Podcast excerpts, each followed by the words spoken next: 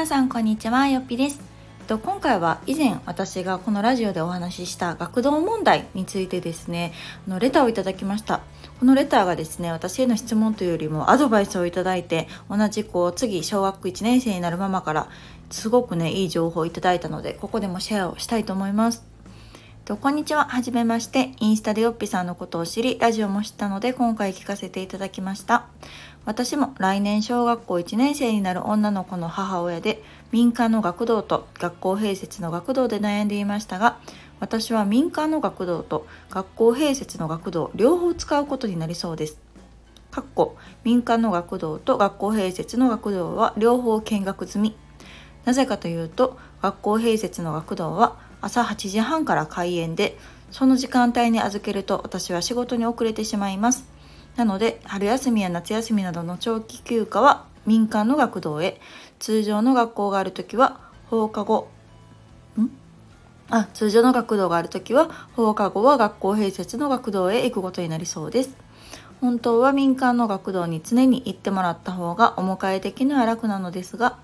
料金面や友達関係もあるのでかっこ民間の学童には子供が通う学校の友達はいない。うん、なるほど。どっちも使うことになりそうです。しかしコロナの関係で現在私たちの地域は2日に1回の授業になっているので民間の学童はどう対応しているのかなど調べないといけないことが出てきました。長々と申し訳ありません。これからもインスタとラジオ楽しみに聞かせていただきます。という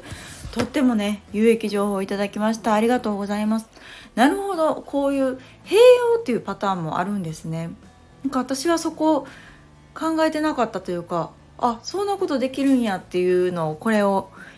あのレターを頂いて知りました。なるほどなるほど。まあ確かにそうですね、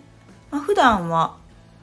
うんそっかそっか。普段学校がある日は学校のままそのまま行って、まあ、長期休暇だけをま民間に行くっていうことなんですね。うーん新しい。そうですよね。あとコロナの影響がどうなってるのかちょっと私もその辺ねわからないんですけど結構去年とか今年のパターンで言うとその学校がね休校になったら学童はどうなるんやっていうことが結構学校併設は同じようにねあの学童もなくなったっていうのを聞いたんですね。で結構お母さんたちが大変やったっていうね学童だけでもやってくれてたら仕事に行けるけどそれもやってなかったらもう完全に自宅にね子供を1人置いとくことになるのでそれはねそれは心配やと思うし皆さんどうやって乗り越えたんやろうと思うので確かにこのコロナとかあと細かいことで言うと台風とかねそういうちょっとこう緊急の時とかっていうのは結構こう学童は学校とね同じようにやりますっていうのが併設の特徴かなっていうふうに思っています。なのでそうですねまあ本当にこうがっつり安心してっていうのであれば、まあ、多少高くても民間になるのかもしれないですけどがっつり民間って結構高いですよねなんか私もいくつか調べたんですけどなんかびっくりする びっくりする価格とか思って。まあでもそれだけねがっつり見てくれてるっていうので、まあ、安心材料ではあるんですけれども。なるほど。すごくこれは新しい一つの選択肢だなと思いました。私が住んでいるところでもですねいよいよ案内が来ました。学童のね。なので、あのー、おそらく全国的にも今ぐらいの時期かなこのえ10月11月ぐらいがの申し込みになるかなと思うので、まあ、このいただいたレターをね一つの選択肢としてあの考える方もいるんじゃないかなと思って今回お話をさせていただきました。でも民間だけじゃなくて学校併設の方も見学済みとのことなのでいいですね。なんか私もこの見学とかお話を聞く機会があれば全然なんか学校併設にしようってなんか思えるかもしれんなっていう気はするんですけどちょっとねそういう機会がないみたいなのでムムムっていうところではあります。でこの間あの夫ともねちょっとお話ししてて夫的にはやっぱりね民間の方がいいんちゃうっていう感じです。で私もまあそうかなっていうところなので、まあ、我が家はちょっとそっちになりそうかなと思いますがあとは本人ね息子本人の気持ちなんですけどでも本人の気持ちって言ってもね現段階です全然わかんないんですよね。学童が何かもあんまり分かってないのに民間がいいか学校がいいかなんてね小学校の中も入ったことないのにそんな判断はしようないやろうなとは思うんですけれども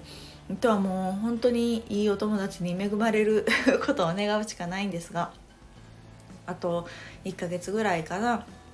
考える期間があるので、うん、私もできるだけねちょっと情報を得ていきたいなとは思っております。ただこの時間の問題ですよね本当に朝行く時に間に合わないってなると確かにお母さんたちは悩むだろうなと思いますたとえねなんか30分とかでも子供をね1人置いて出勤するっていうのもなんかそわそわするやろうしね鍵書き忘れていったとかその間に何かねちょっとでもあるかもしれないのでそう思うと気が気じゃないやろうなと思います、まあ、そういうね理由から民間を選ばれるっていう方も確かに多いんだろうなという感じがしました。うん、まあ実際ね学童も行ってみたらねなんてことないって思うんでしょうけどまだ行ってない身からすると結構不安要素がいっぱいですよね。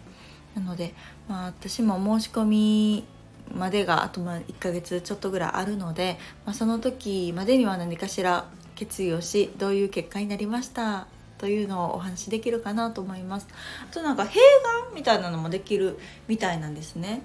なんかそのまあどっちにしても定員があるので特に学校の方とかだったらねなんかその1年生優先だから、まあ、1年生やったらほぼ入れますよっていう感じでした。でもこう人数が多くなってくると例えば次の1年生がすごい入園入園というか入所か学童の入所希望が多かったらどんどんこう上の子は辞めないといけないみたいなんですね。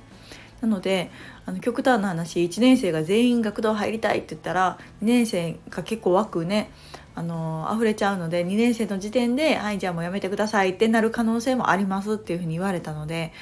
うん、なんかそれもちょっとドキドキやななんて思いながらまあそうなったらそうなったですけどね。